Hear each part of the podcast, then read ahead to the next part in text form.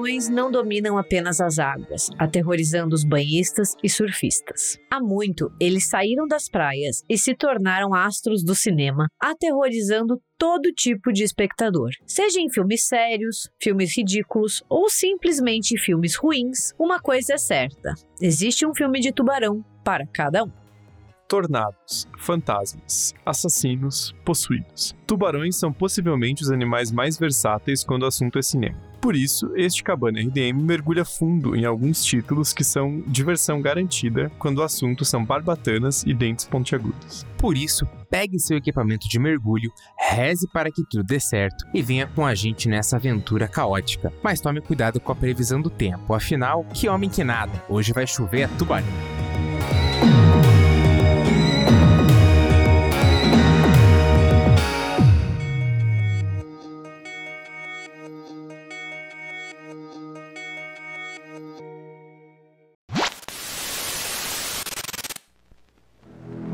Is a creature alive today who has survived millions of years of evolution without change, without passion, and without logic. It lives to kill. A mindless eating machine. It will attack and devour anything. It is as if God created the devil and gave him jaws.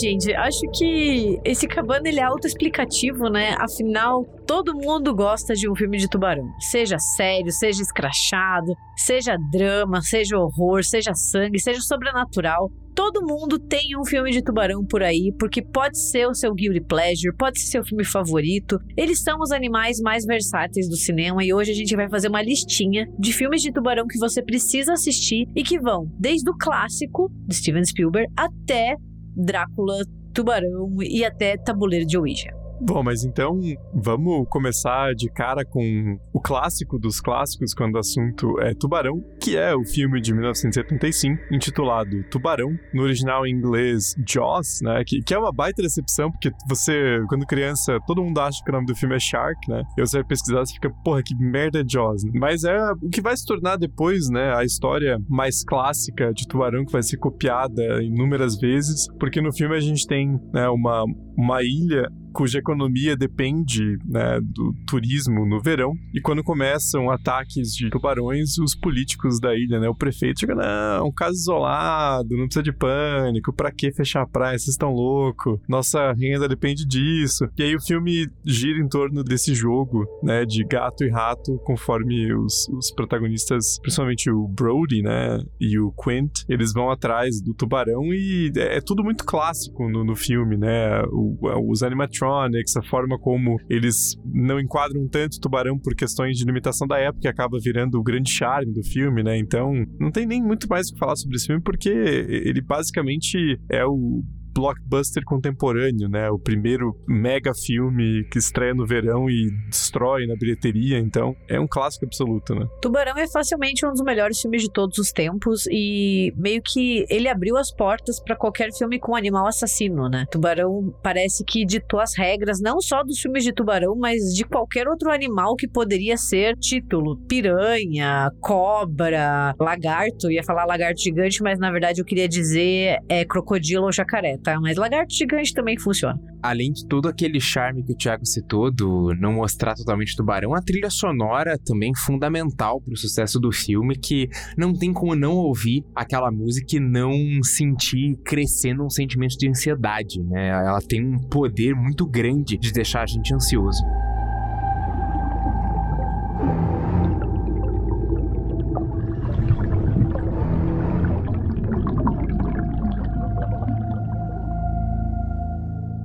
Bom, e agora indo direto para os anos 90, em 1999 a gente tem um filme chamado Do Fundo do Mar, que também muita gente conhece pelo título em inglês, né, que é o Deep Blue Sea, que basicamente é um, uma estação de pesquisa é, onde está se desenvolvendo né, uma investigação sobre não tem muita lógica, na verdade, né? Mas é uma parada meio assim. Eles estão usando cérebros de tubarão aumentados geneticamente para fazer pesquisa para tentar gerar uma cura para Alzheimer, né? Mas assim, isso, isso é tudo detalhe, porque na verdade a, a ideia de fato do filme é construir essa situação onde tem personagens numa estação submarina tentando fugir de tubarões geneticamente modificados, que obviamente são super fortes e destroem né, grades de titânio, enquanto né, a estação está sendo submersa por água que está se infiltrando, né? Então é meio que essa corrida contra o tempo, né? E é um filme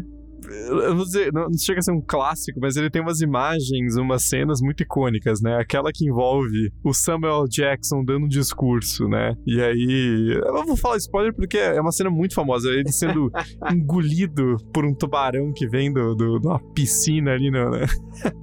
é muito maravilhoso, né? É um filme porra, resume a carreira do Samuel Jackson. Né? Eu acho que enquanto o Tubarão do Spielberg é um filme sério, o Do Fundo do Mar ele é bobo, mas é um bobo divertido, sabe? É aquele filme que você assiste sem esperar muito e ele tem momentos interessantes, ele é divertido, ele é aquela farofinha que bem anos 90, vale a pena assistir e a ambientação dele é muito legal, essa coisa sufocante de baixo ali da água, eu acho bem, bem legal. E trazendo o rapper, né? Que eles botam o LL Cool J ali, é, é uma coisa clássica nesses anos 90, né? O Ice-T, em, em Anaconda, o... Não, Ice-T em Anaconda não, perdão. Uh, Ice Cube. O Ice Cube. O Ice-T, ele tá no. no Duende, num dos filmes do Duende lá. Então eles traziam muitos rappers. Ah, o do Ganja lá, qualquer coisa. Eles traziam muitos rappers em, em filmes de horror, né? Anos 90, sensacional. E, aliás, só um último comentário: o elenco do filme é inteiro muito bom, né? Porque o protagonista é o Thomas Jane e tem o próprio Samuel Jackson, né? Com, com aquela cena clássica, e o Stellan Skarsgård ainda, né? É um elenco até meio bom demais pro resto da qualidade do filme. E agora, entrando nos anos 2000 com força, a gente tem Mar Aberto, que deixa de lado a diversão, porque ele não é um filme bobo, mas sim um filme traumático, mas porque ele é baseado em uma história real, né? Ele segue segue ali um casal estadunidense que fica preso na água porque ele é esquecido durante uma expedição de mergulho, né? Então, tipo, o barco vai embora e esse casal fica na água e ele se vê ali cercado por tubarões famintos. É uma premissa que hoje em dia a gente já tá bem acostumado, né? Mas o filme ali nos anos 2000 foi inovador porque em 1998 um casal estadunidense realmente foi esquecido quando a equipe do barco fez uma contagem errada e quando eles voltaram eles já tinham desaparecido. Então o aberto parte disso para contar e ele preencher as lacunas. É um filme bem minimalista, né? Ele é bem apreensivo também e meio que se baseia só naquele casal e naquele espaço. Então ele é bem angustiante. Ele foi produzido, acho que os atores receberam um hambúrguer cada um, foi produzido ali com o troco do, do lanche.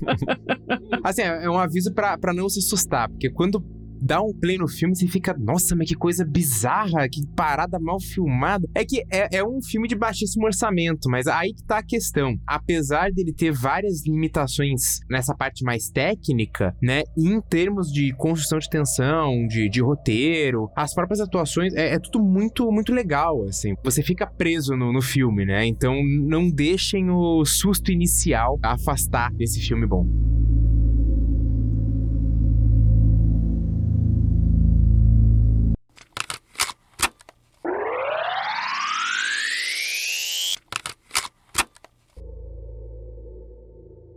Bem, e dando um pulo de 10 anos, a gente entra em outro grande clássico contemporâneo que é impossível você fazer uma lista de filmes de tubarão sem falar dessa obra-prima do sci-fi, que é Sharknado. Que é um filme assim que hoje em dia na internet ele dispensa apresentações, afinal, gerou uma quantidade de memes e de imagens e de tiração de sarro e uma franquia, né? Para quem não, não sabe, o filme ele abraça de vez o absurdo, né? E ele meio que também abre uma nova, uma nova moda de colocar tubarões em locais inusitados. E a gente vai citar outros nomes aqui da lista que são descendentes de Sharknado. E o filme ele segue ali a história de várias pessoas em Los Angeles quando a cidade ela é assolada por um ciclone. Só que o que acontece é que tem ali uma tromba d'água que arranca vários tubarões do oceano e eles são levados até a cidade e esses tubarões começam a cair do céu. E quando eles caem do céu, eles destroem tudo que tem pela frente. E as pessoas começam a ver tubarões caindo do céu. E tem ali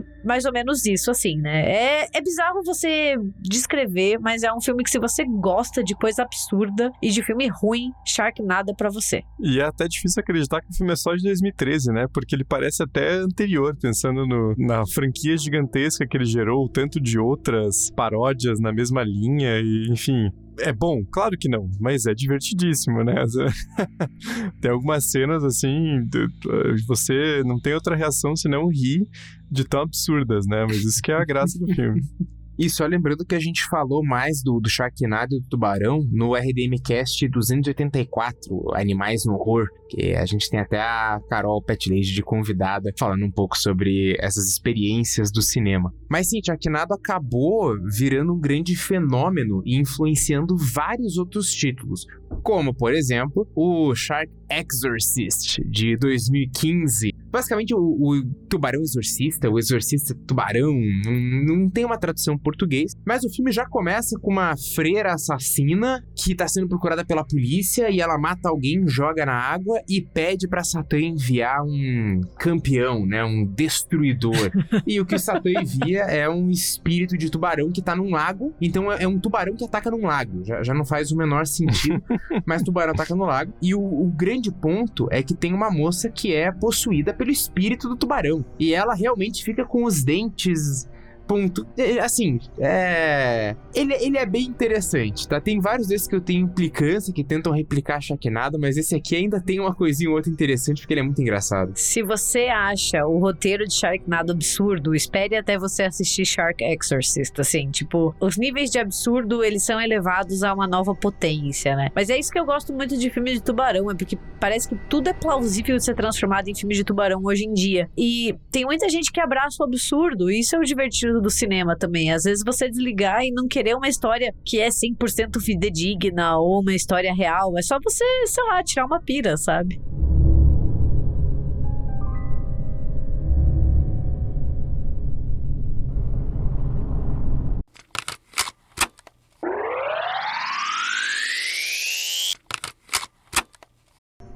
Bom, e em 2016, voltando mais um pouco pro lado dos filmes mais sérios, né? A gente tem Águas Rasas, que é um filme protagonizado pela Blake Lively. E a premissa é muito interessante, porque é uma surfista que encontra uma, uma praia bem isolada, né, pra né, pegar umas ondas, e ela acaba ficando meio que ilhada em uma pedra quando um tubarão branco aparece e resolve fazer dela sua presa, né? Seu jantar. E eu acho que o que é mais interessante desse filme é que ela tá a poucos metros da, da costa, né? Então ela tá numa situação em que ela tá presa, mas ela consegue enxergar a saída. O único problema é que tem um tubarão branco querendo comer ela, né? Então, assim, é um filme que gera uma tensão muito grande e ele não é muito longo, né? Ele tem cerca de uma hora e 26, então o filme consegue manter uma energia bem alta até o final. Né? É, esse é muito bom. Eu, eu, adoro a forma como as coisas se resolvem, né? A, a, solução final que ela dá, eu acho sensacional. Enfim, é, é um filme muito, muito divertido e que vale a pena assistir.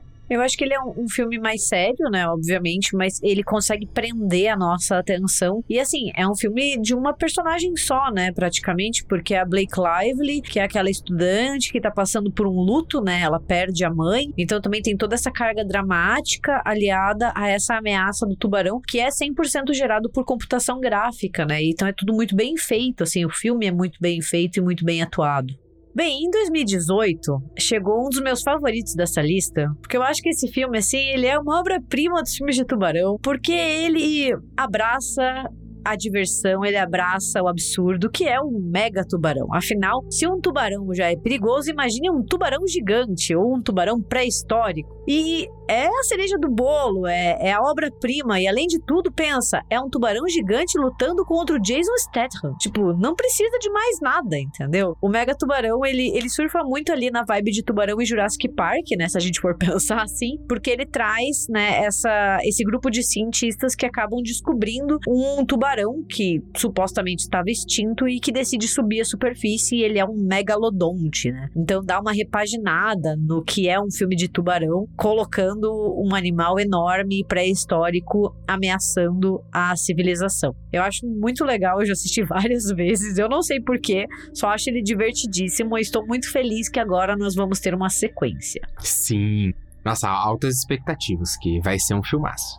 E coitado do tubarão, né? Porque o que, que é um tubarão? Mesmo que seja gigante, perto do Jason Statham é nada, né? É- Não é páreo, né?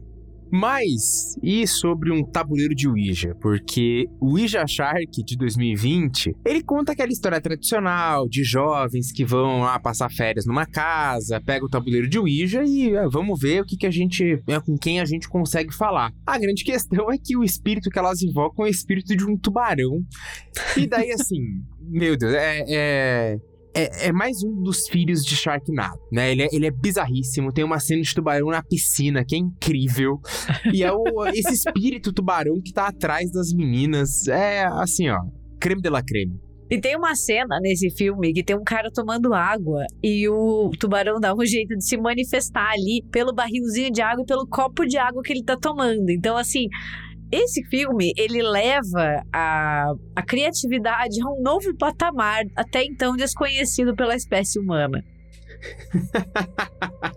Olha, e por falar em criatividade, o próximo da lista, ele é... Esse é ruim. Sharkula de 2022, ele começa com a história do Drácula, daí tem uns camponeses seguindo ele, alguém joga um machete na barriga, ele é ferido, cai num penhasco, o tubarão morde ele e ele morde o tubarão, que ele não vai deixar barato. E daí o tubarão vira um vampiro, o Sharkula, e que domina ele. Então ele vai pra uma cidadezinha costeira lá nos Estados Unidos e fica chamando uma galera pra trabalhar e ele tem que fazer sacrifícios pra esse tubarão do mar. Mas assim, ele, ele é Cara, bizarro esse filme, ele é muito mal filmado. As atuações dói. Você vê o filme chega a doer o olho de, de tão ruim que são os atores desse filme. Mas assim, é uma ideia é, interessante. O Sharkula, ele é totalmente de CGI. Ele é um tubarão com asas de morcego. Eu, eu acho que só, só pra ver isso vale a pena dar uma checada nesse filme. Porque o tubarão tem asa. Então, É, então assim, pro Braga tá dizendo que é ruim, é, né, vocês já sabem, estão bem avisados, é porque eu ainda tinha colocado nessa lista o Sharks of the Corn, que ele mandou tirar, porque daí era impraticável. Então assim, pensem que essa é a magia dos filmes de tubarão, gente. Você tem que abraçar o absurdo e jogar o teu bom gosto no lixo, entendeu? E daí você se diverte. O Sharks of the Corn, ele, ele tem toda uma piadinha de ser baseado num livro do Stephen King. Só que assim, o filme tem quase duas horas, eu não consegui passar dos 20 minutos, porque ele é muito, muito ruim. Pro filme testar a resistência do Braga, porque realmente, assim, caralho, deve ser intragável